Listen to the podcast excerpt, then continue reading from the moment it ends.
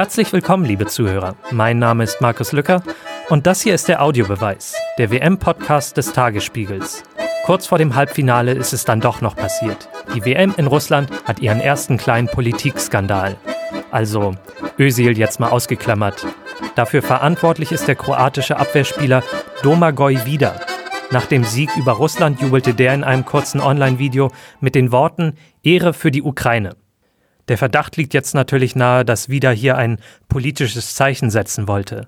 Insbesondere im Hinblick auf die russische Besetzung der Krim und die militärischen Interventionen während des Ukraine-Konflikts 2014. Das liegt vor allen Dingen nahe, weil Ehre für die Ukraine, also dieser Slogan, auch sehr beliebt ist als Parole bei antirussischen Gruppen in der Ukraine. Mittlerweile hat die FIFA wieder für die Aktion verwarnt, auch wenn er selbst behauptet, es habe sich bei all dem bloß um den Witz gehandelt. Ich habe mich jetzt vorab mit meinem Kollegen Sven Goldmann zu dem Thema unterhalten.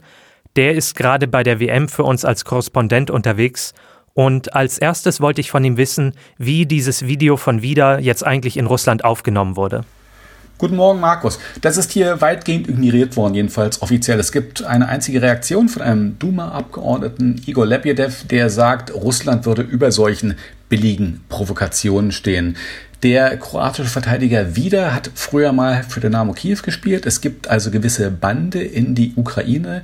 Er selbst sagt, er habe das eher ironisch und witzig gemeint. Naja, bei den Kroaten ist für gewöhnlich nichts ironisch und witzig, wenn es um Fußball und Politik geht, auch nicht in der Nationalmannschaft, auch nicht hier bei der WM.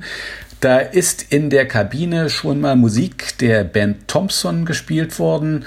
Lieder, in denen die faschistische Vergangenheit der Ustasche-Bewegung im Zweiten Weltkrieg, ich sage mal, nicht allzu negativ dargestellt wird. Wieder ist von der FIFA für sein Video mit einer Verwarnung belegt worden. Ich denke mal, damit kann er leben. Sein Landsmann Josep Simonic ist dafür vor vier Jahren sehr viel härter bestraft worden.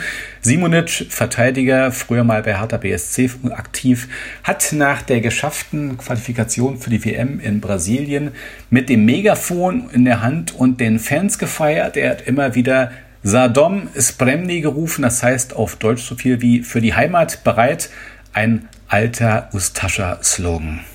Dafür ist er von der FIFA für die WM gesperrt worden. Ob es das wert war? Nächste Frage war dann, 2012 war die Ukraine ja selber Veranstaltungsort, damals für die EM. Wie hat sich der Osten des Landes seitdem verändert? Zur Ostukraine kann ich jetzt nicht so furchtbar viel sagen. Ich war 2012 mal in Donetsk bei der Europameisterschaft, die damals in Polen und der Ukraine stattfand.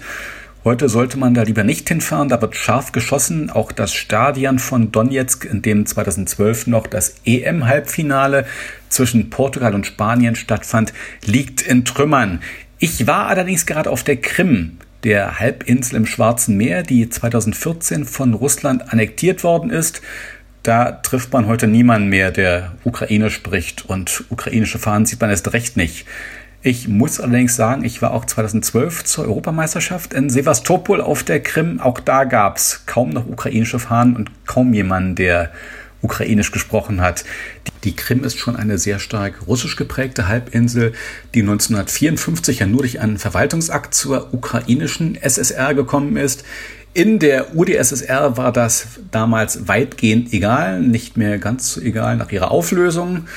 Das ist kein ganz einfaches Thema, aber völkerrechtlich gesehen ist die Krim nun mal integrativer Bestandteil der Ukraine und diesen Status quo kann man nicht einfach und vor allen Dingen nicht einseitig aufkündigen.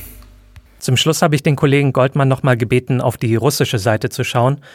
Vorab wurde ja befürchtet, Putin könnte die WM als politisches Instrument benutzen, um sich in irgendeiner Form selbst zu inszenieren. Viel davon war jetzt, so wie ich es mitbekommen habe, nicht zu sehen.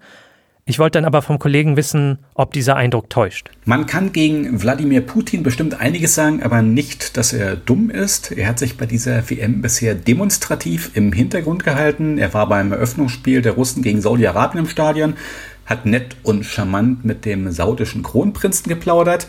Ansonsten hat er die Bühne Stanislav Cherchesov überlassen, dem russischen Nationaltrainer, einem witzigen und eloquenten Kerl, groß und massig mit kahlem Kopf und riesigem Schnauzbart. Cherchesov war während der WM so eine Art Ersatzstaatspräsident, jedenfalls für den Fußball. Und ich glaube, es gab keinen, der ihn nicht sympathisch fand. So gute PR für Russland hat in der Welt lange niemand mehr gemacht. Wenn das Putins Absicht war, dann muss man sagen, Chapeau. Ja, so die Einschätzung zu Dimagoj wieder, der politischen Situation auf der Krim und in Russland. Das war zumindest für heute der Audiobeweis. Wir sind auch morgen wieder mit einer neuen Ausgabe da. Damit Sie uns nicht verpassen, können Sie uns gerne auf iTunes oder Spotify abonnieren. Vielen Dank fürs Zuhören. Mein Name ist Markus Lücker und ich wünsche Ihnen noch einen schönen Tag.